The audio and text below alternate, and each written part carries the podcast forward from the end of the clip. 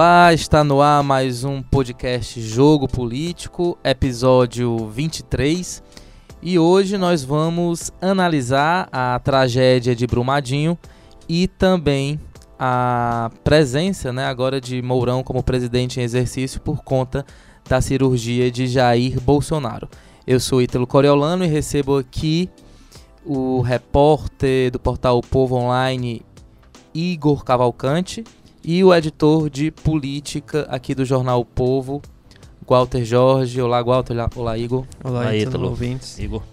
Igor, queria começar contigo fazendo um retrospecto do que foi essa tragédia, né, o rompimento da barragem do Feijão na última sexta-feira e, enfim, o resultado dramático aí que a gente vem acompanhando de vários mortos, né, animais sendo sacrificados. Relembra pra gente o que foi esse episódio. É, então a história começou na sexta-feira, no último dia, dia 25, por volta do meio-dia, ali logo depois do almoço, é, quando a barragem, uma das barragens é, da mina do Feijão, é, do, que é controlado pela Vale, né, explorado pela Vale, ela estourou. E uma outra barragem acabou transbordando e ele foi a água, né, o, o, a, o, montante de água foi percorrendo de lama, né? Isso, lama todo o rio Paraupeba atingiu principalmente o centro administrativo da Vale, que estranhamente é mesmo no local ali que poderia ocorrer o acidente, seria o principal ponto de impacto. Estima-se que tinha mais de 300 funcionários da, da Vale lá nesse local, que era o centro administrativo e também era o refeitório. Então, todos os funcionários praticamente estavam no local, assim, é, no momento do acidente. E atingiu principalmente uma parte da comunidade, a Vila Ferteco, que é da, da região lá, né? E, enfim, a, a, no momento que a gente está gravando agora, são 65 mortos e 279 desaparecidos. E aí, é, até a, o presidente da Vale comentou, a estimativa é de que o número de vítimas seja realmente maior do que a última tragédia que a gente tem é, recente sobre isso, que foi a da Samarco, né? É, então, a tragédia humana deve ser bem maior, apesar de que a tragédia ambiental deve ser um pouco menor, se é que é possível estimar esse tipo de coisa. Né? Não, é, essa história de que, no, que a tragédia ambiental é menor, não sei se é tão verdade assim, porque a, a, a lama né, tá, já está chegando aos rios, muitos animais mortos, é uma área gigantesca tomada pela lama. Então é difícil você dizer, ah, é, mais, é uma tragédia mais humana do que ambiental. É difícil você fazer essa mensuração. É, nesse caso vai atingir até uma parte do São Francisco, né? Estima-se que em fevereiro essa lama, esse, esses produtos comecem a chegar no, no Rio São Francisco.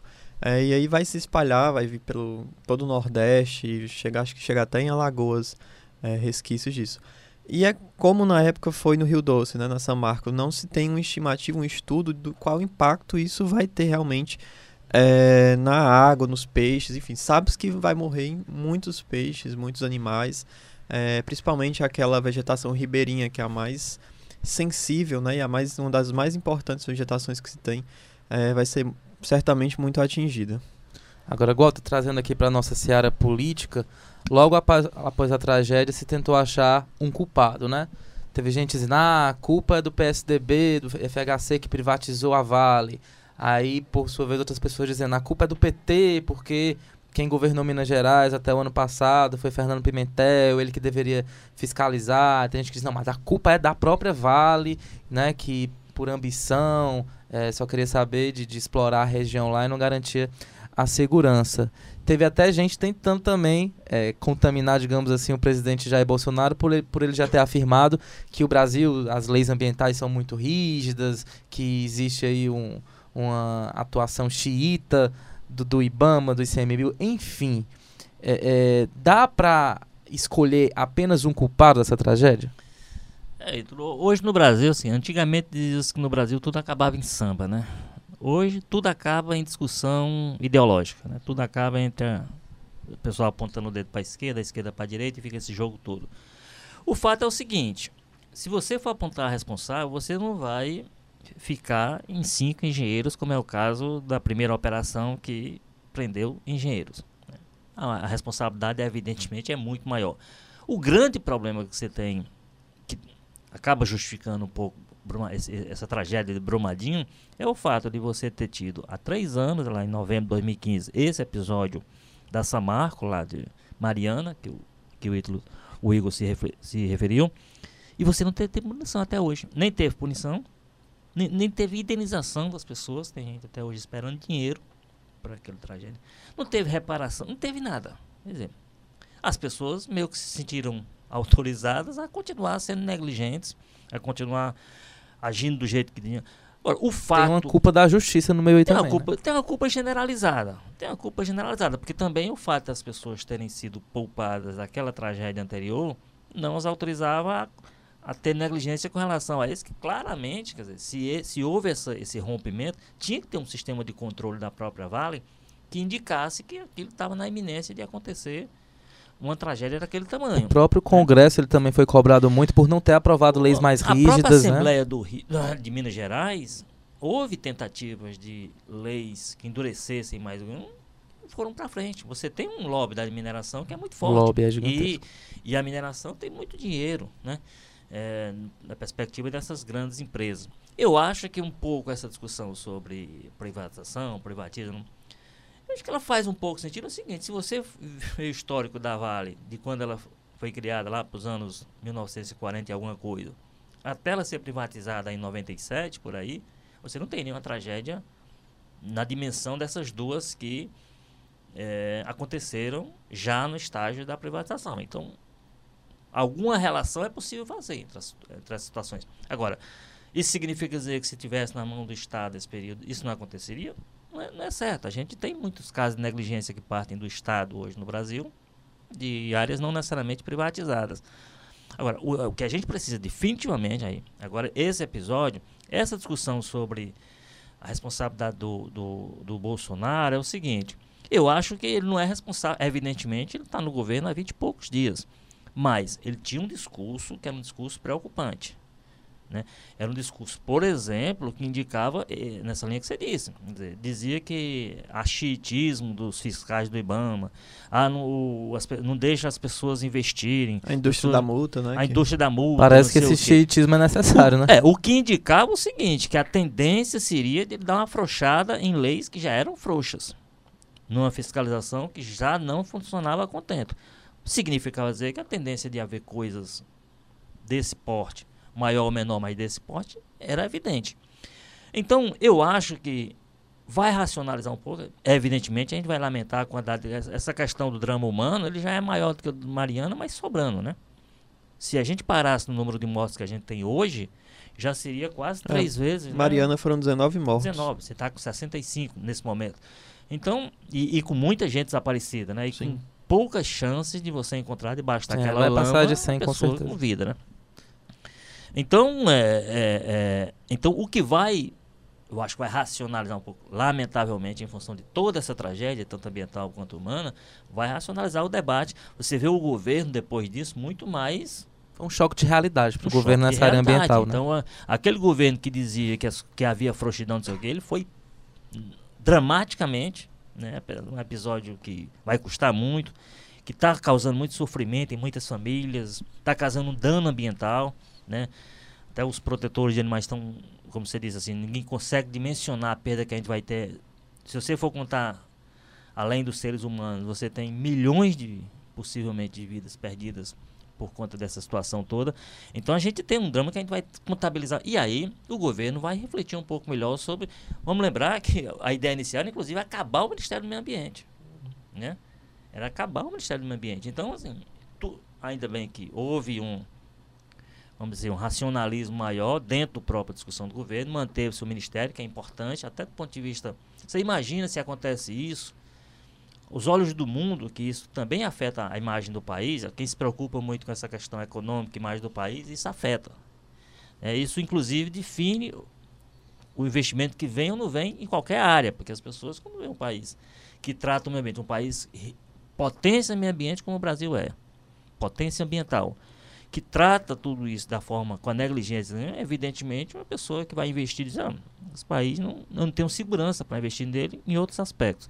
Então, é, racionaliza de qualquer maneira a partir de um drama, evidentemente, lamentável, mas racionaliza. Acho que o governo vai refletir melhor sobre, inclusive, a necessidade que tem de, ao invés de flexibilizar, endurecer mesmo a lei. Está claro que a gente tem, tem que melhorar.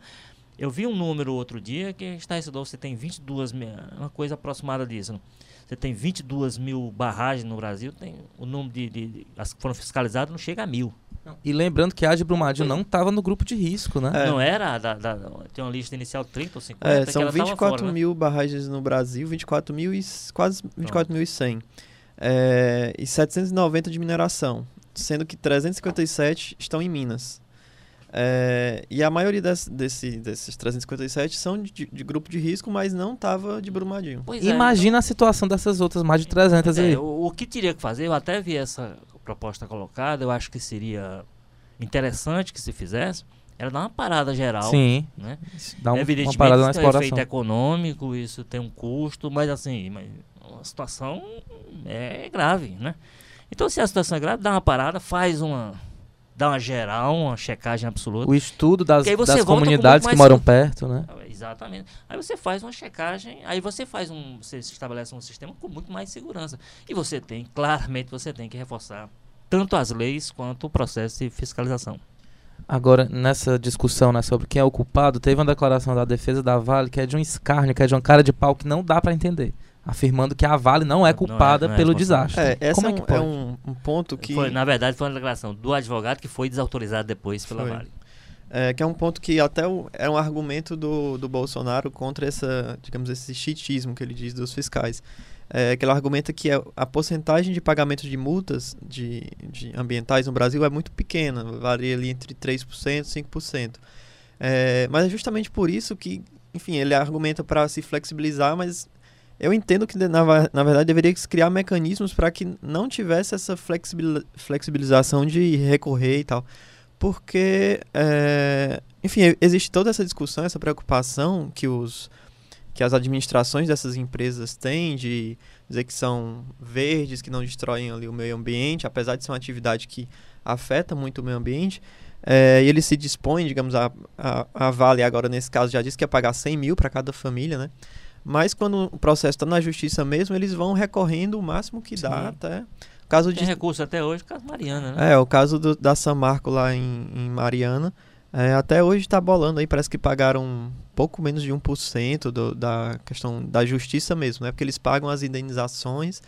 É, pelo que eu estava lendo, eles estão fazendo, na verdade, aquele, ainda estão fazendo o cadastro né, das famílias para mapear a indenização e tal.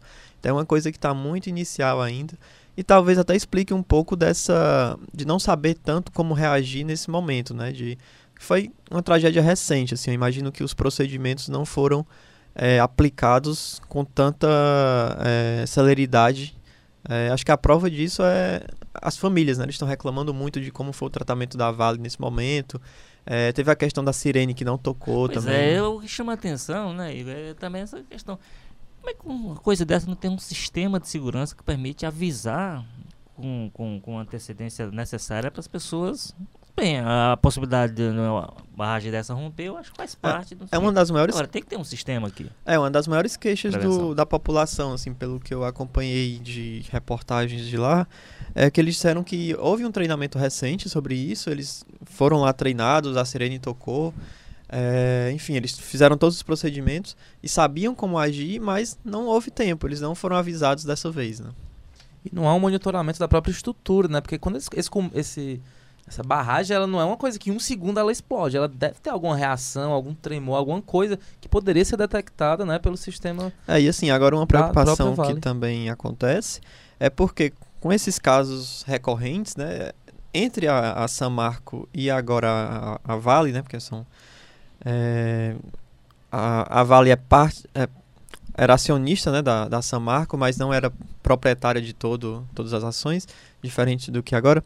Então, nesse intervalo, teve um acidente também no Pará. Então, uma, uma barragem de lá também estourou, houve algum, algum vazamento. Então, também te- teve, teve esse impacto no meio ambiente. Então, são casos que vão recorrendo, vão acontecendo com muita frequência e isso vai sobrecarregando as barragens. Então, há uma preocupação de que isso cada vez se torne mais frequente, né? Porque as barragens vão ficar sobrecarregadas. Ah, Agora, Heitor, ne- nessa questão inicial que você colocou aí, para mim, pelo menos, de trazer a questão, discussão um pouco para esse ambiente político, assim, na verdade, o que acaba sendo decepcionante para gente é que essas forças políticas que brigam pelo poder legitimamente e tal.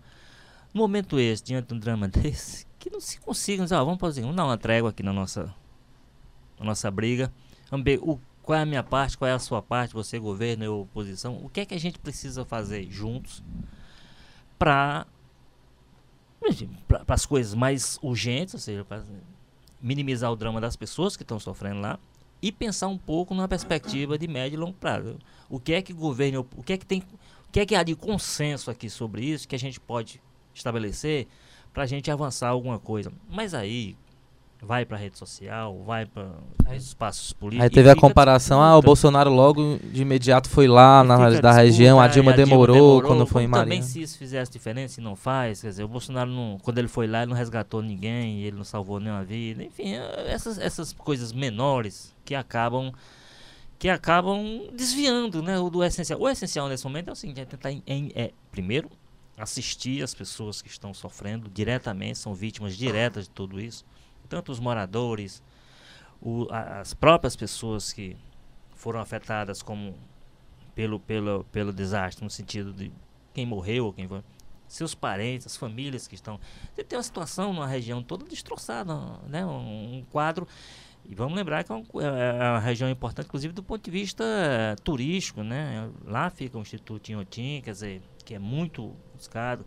Então tem todo um conjunto de coisas que as pessoas deviam nesse momento sentar e como eu disse, buscar o que é que é pensamento comum, o que é consenso, e a partir daí a gente aí estabelece um limite, a partir do qual agora, a partir daqui, vamos fazer a nossa guerra ideológica, guerra política, disputa pelo poder, mas assim, mas deixar que estender um pouco mais o limite em que o interesse das pessoas que estão sofrendo lá prevaleça, de fato, né, independente de um lado ou de outro, de quem votou em quem, então, e também refletir um pouco sobre o que se deixou de fazer, de fato, porque era um Estado até outro dia governado pelo PT, o PT não pode esquecer isso, né? O que é que aquele governo do PT na, lá no Minas Gerais fez a partir daquilo para evitar que uma situação. Então tem toda uma coisa que, digamos assim, tem poucos inocentes nessa história, né?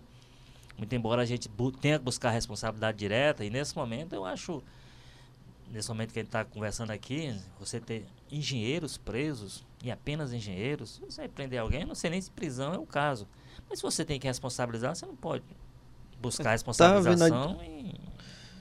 Esses engenheiros respondem a alguém, né? Tem é, um tá vendo também a discussão se, se seria, seria afastar os diretores, se não vai, que é uma discussão assim que eu acho que era bem óbvio que seria necessário ter um distanciamento, pelo menos, de quem administra nesse momento, né? Num momento de tragédia. Mas não, as coisas permanecem como estão.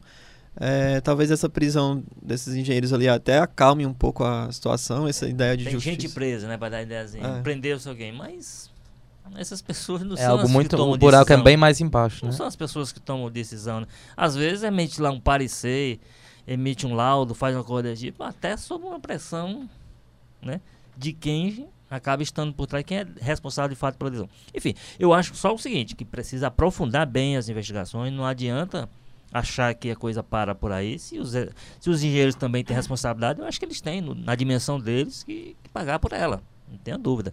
Agora, não dá para a gente imaginar que você prende um grupo de engenheiros e acha que está punindo e está resolvendo a coisa na perspectiva das causas. Né? Gente precisa, nesse momento e nesse caso, a gente precisa ir às causas, porque senão a gente vai daqui a X anos, a gente vai estar de novo com nova tragédia, porque o o, pro, o problema com relação àquilo que, que, que causou ele estará enfrentado como não foi enfrentado em Mariana há três anos. É, até porque há, há uma clara negligência da fiscalização nesse momento, porque é, a quantidade de fiscais é muito pequena para a quantidade de barragens que eu falei é, agora há pouco. Pode ser negligência, né? E pode ser isso aí, pode ser assim, quantidade de gente que não dá conta do, das é, coisas. Muitas vezes quem faz a própria inspeção na barragem são os funcionários da empresa, né?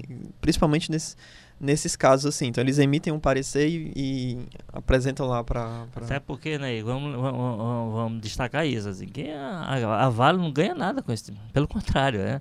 Ela num dia perdeu no valor dela 70 bilhões. bilhões. Então, esse é um episódio que nem a Vale realmente Promete o futuro da empresa, Sem né? dúvida, né? Isso é.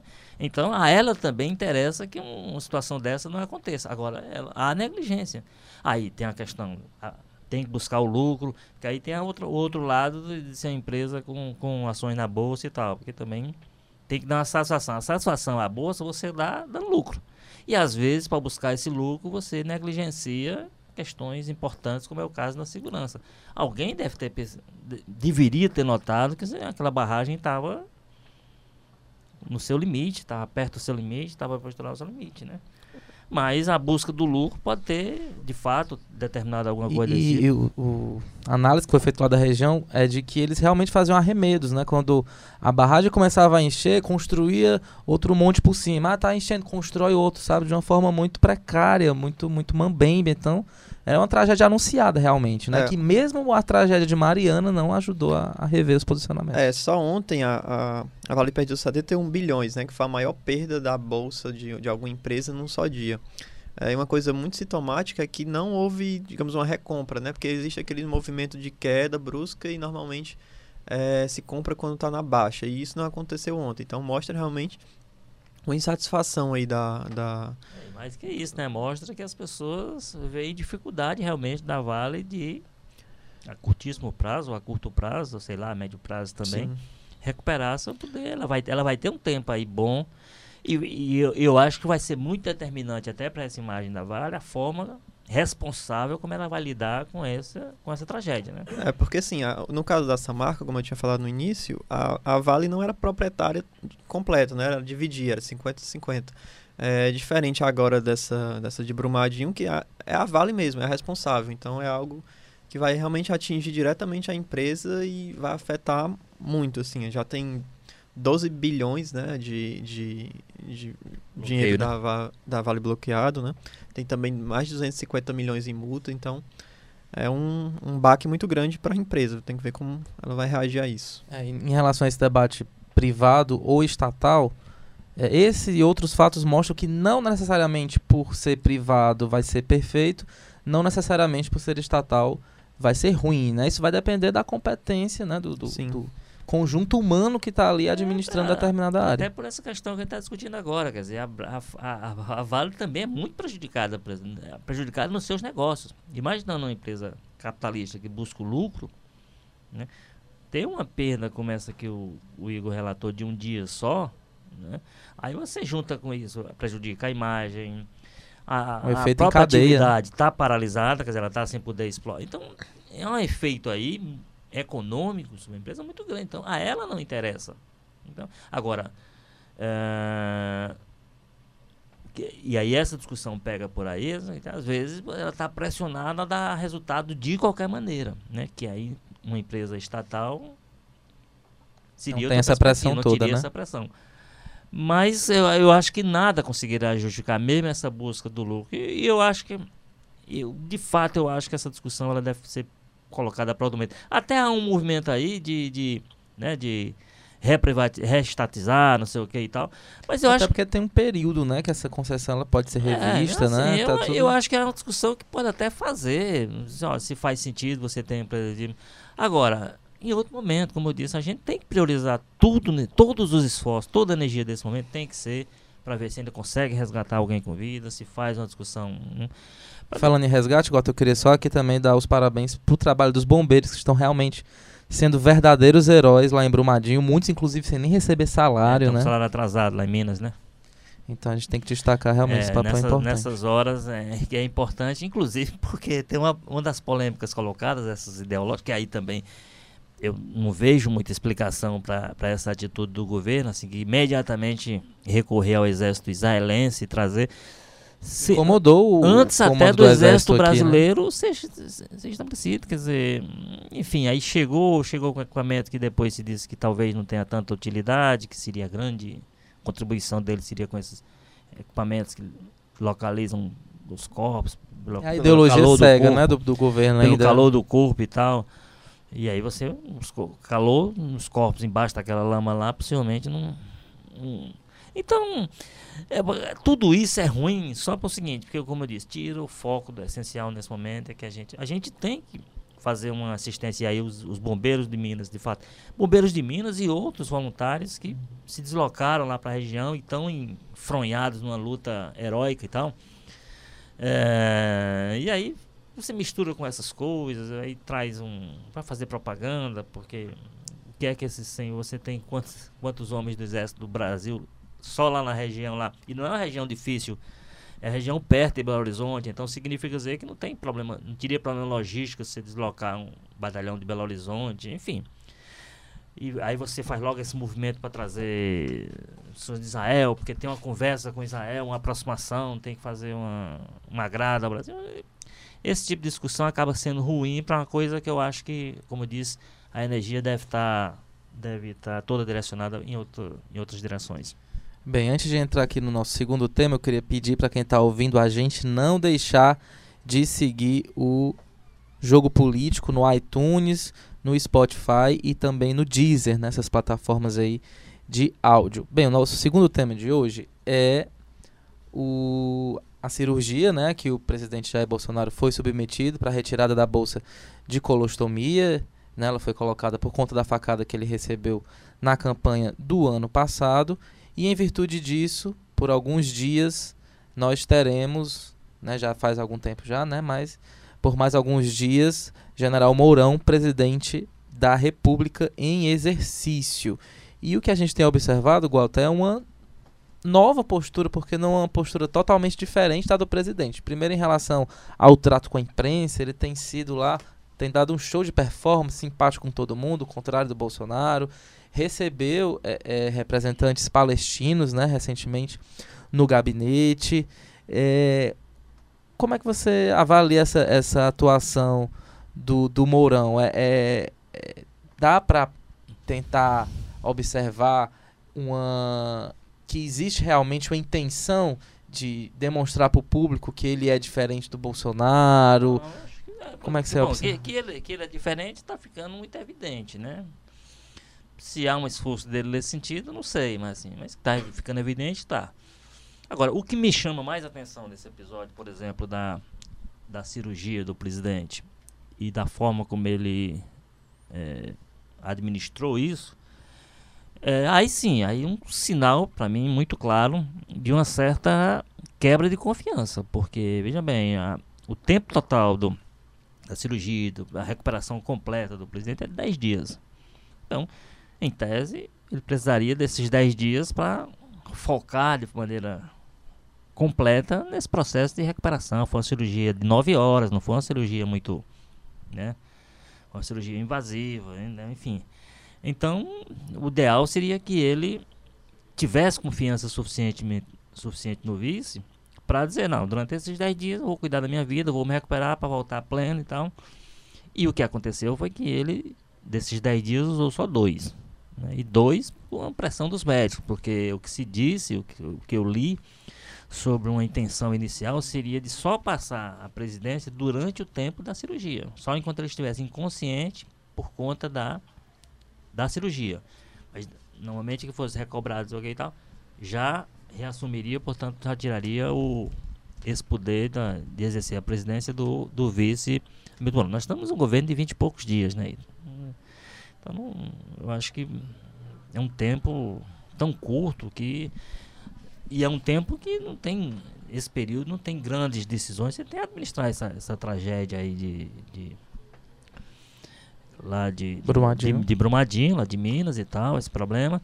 Mas eu acho que um governo, o, o Mourão teria condição de tocar isso aí, porque, e evidentemente haveria plena possibilidade de uma consulta, uma decisão mais, mais grave. Não, o governo decide intervir na Vale, fala, evidentemente seria uma decisão mais grave, ele poderia trocar essa ideia. Mas eu acho que o, o que esse episódio da cirurgia acaba expondo é esse incômodo. No mínimo a gente pode chamar de incômodo. Agora, se é estratégico do general, tá muito evidente que a postura dele, e aí pode ser, aí não dá para dizer que seja uma coisa montada ou que seja da, da própria personalidade dele, né?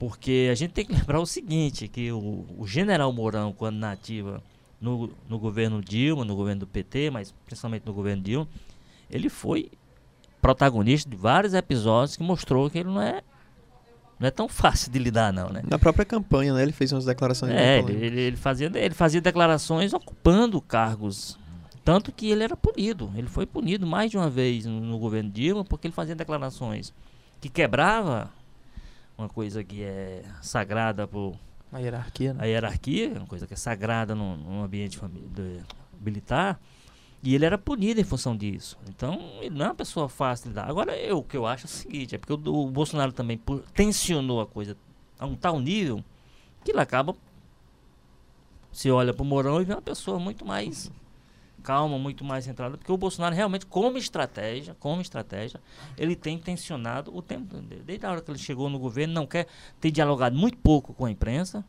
continua achando que deve se comunicar através das redes sociais, tem um conjunto de filhos que são políticos, todos eles, que alimentam muito isso, né? O episódio Jean Willis foi muito claro nesse sentido. o, o Jean Willis, um deputado federal faz quase que uma denúncia ao mundo. Diz, olha, fui eleito, mas não vou assumir o mandato, eu quero deixar o país porque eu me sinto ameaçado. Isso, do ponto de vista da democracia, aí não adianta olhar quem é o deputado, o partido dele, mas o ato dele, pela né, ideologia que ele tem, o partido que ele esteja filiado, mas o ato dele é muito grave para um país que se, que se considere democrático. E a reação do presidente foi, no mínimo, pra, dando a ele o direito à dúvida naquele primeiro tweet dele ter sido, de fato, sobre outro assunto, aquele negócio do grande Muita dia. coincidência, né? Porque foram ele e o filho Então, quase na a mesma direito, hora. Agora, os filhos não, foram claros em comemorar. No dia seguinte, aí o próprio presidente, no seu tweet, estava lá eh, relacionando o pessoal com esse atentado que ele sofreu, essa facada. E o pessoal era o partido do Jean Willis, quer dizer, você não teve uma declaração, uma manifestação do presidente no sentido de atestar a gravidade dessa O próprio coisa. Mourão, voltando ao assunto anterior, demonstrou uma, uma E aí, postura e totalmente aí, aí, diferente. quer dizer, né? E aí, quando você tem qual foi a atitude do. De onde é que veio do governo a palavra que foi nesse sentido mais correta? Ah, do vice-presidente Mourão. Dizendo que aquilo era inaceitável na democracia. Até dizendo, olha, eu preciso mais detalhes, não sei que. Eu não sei que tipo de, de, de ameaça que ele é, mas esse episódio é grave para uma economia ou para uma democracia, não, se- não é aceitável.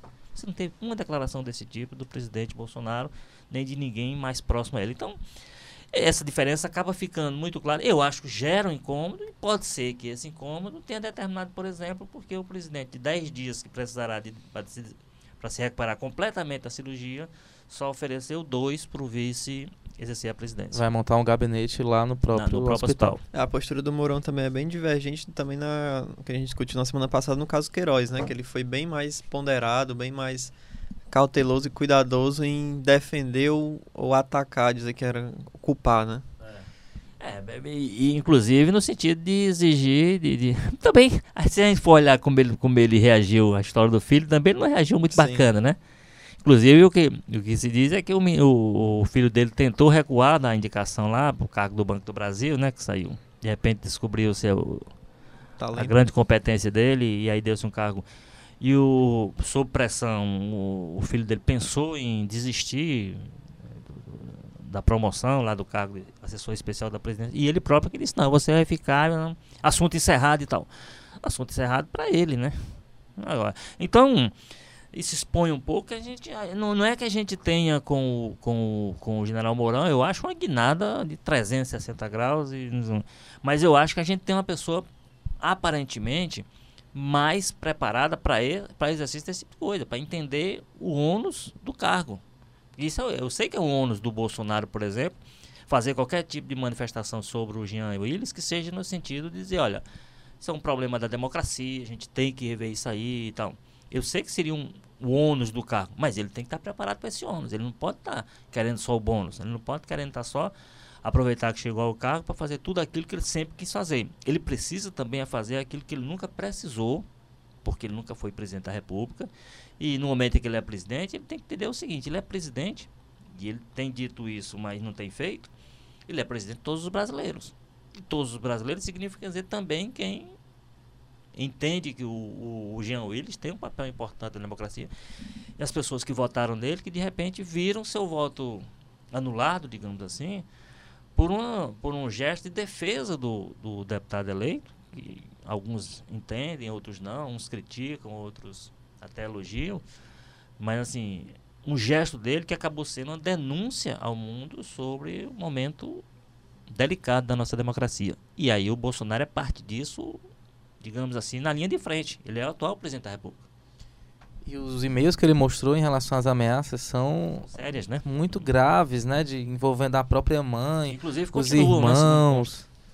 É, Continua sendo ameaçado, né? e por isso que ele realmente temendo, ele não fala nem onde é que ele tá atualmente, né? Que é pra poder não dar aí pistas pra quem eventualmente queira cometer alguma ação contra ele. Agora, Igor, chegamos aqui a quase um mês, né, do governo Bolsonaro. É, dá, já dá pra fazer um balanço em relação ao, ao- quais, quais linhas esse governo deve tomar? É, ele está colocando em prática tudo o que prometeu. Teve já o decreto, né, para facilitar a posse, né, de, de armas, né, nas residências. Para além disso, vocês enxergam algum, algum outro ponto importante nesse primeiro mês? Mas esse balanço aí foi uma chacoalhada, viu? É, assim, o que- da campanha mesmo que tem de mais é, consolidado realmente é essa questão da, da, da posse né, de, de- de armas.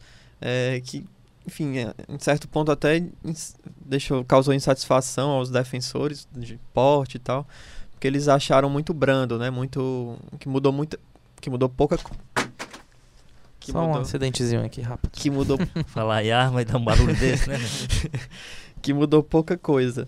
É, mas esse primeiro mês o que marca bastante, assim, o que mais se destacou foi essa administrar essas crises aí que veio ainda de antes da posse, né? Veio questão do Queiroz aí que veio bolando e atingiu agora o Flávio e tava realmente tá essa administrando durante esses, esses dias aí essa essa questão. Agora perdeu um pouco mais de força por causa realmente dessa tragédia aí. Então a- as as manchetes estão ocupadas né, com, essa, com essa tragédia, mas é um caso que ainda está ainda tá ali causando incômodo. Né? né, do Bolsonaro. Já já deve voltar, porque o A Ministério gente- Público vai continuar tentando ouvir A o gente, Queiroz e o próprio Flávio. a gente teve um, um janeiro tão intenso que já dá pra fazer a retrospectiva de 2019 sem nenhum problema. Já, já tem material pra fechar o ano. Ah, o- o- agora, essa questão do, do, do, do Queiroz e do Flávio, a grande expectativa que tem é porque o Flávio estava cotado como um dos principais articuladores do governo Bolsonaro no Congresso, né? Ele ia chegar no Senado com muita força, né? Chegou-se até a especular em algum momento que ele poderia ser até candidato, que evidentemente era uma hipótese. Depois a presidente do Senado, depois o líder do governo.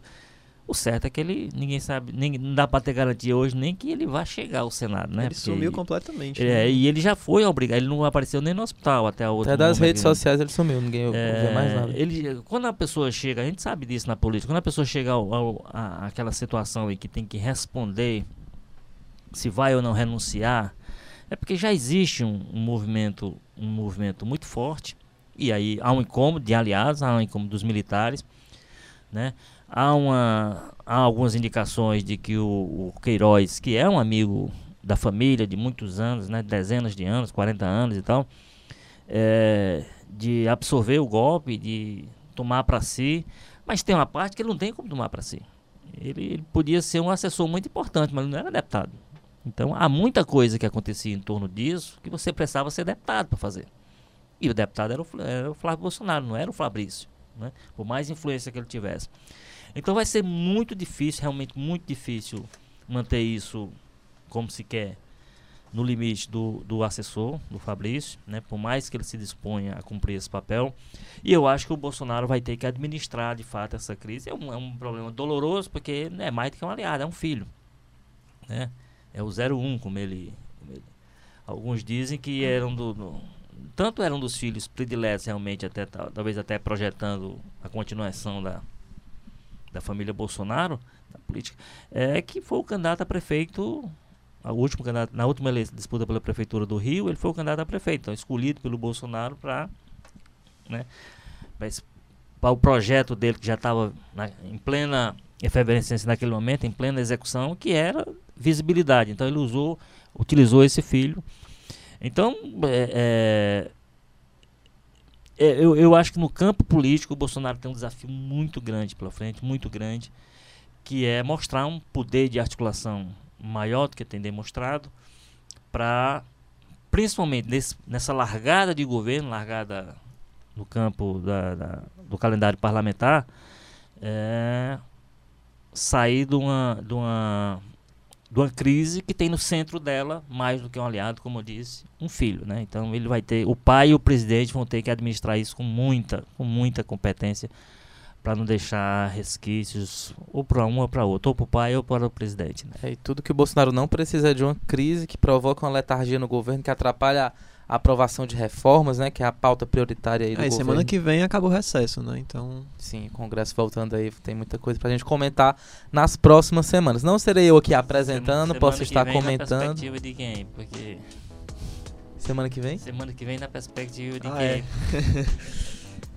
É, e quem, quem estará aqui no comando será Érico Firme, estou substituindo ele aqui. É, o podcast Jogo Político tem edição e produção de Nicole Pontes, coordenação de produção Marcelo Gomes, publicação João Vitor Duma, estratégia di- digital David Varelo, editor de política Walter George, diretora executiva de redação Ana Nadaf e diretor de jornalismo Arlen Medina Nery. Eu sou Ítalo Coriolano, editor da Rádio Povo CBN. Agradeço muito a companhia de vocês, a participação do Walter. Muito obrigado, Walter, e também a do Igor, mais uma vez Até aqui com a gente. E até a próxima, pessoal. Tchau!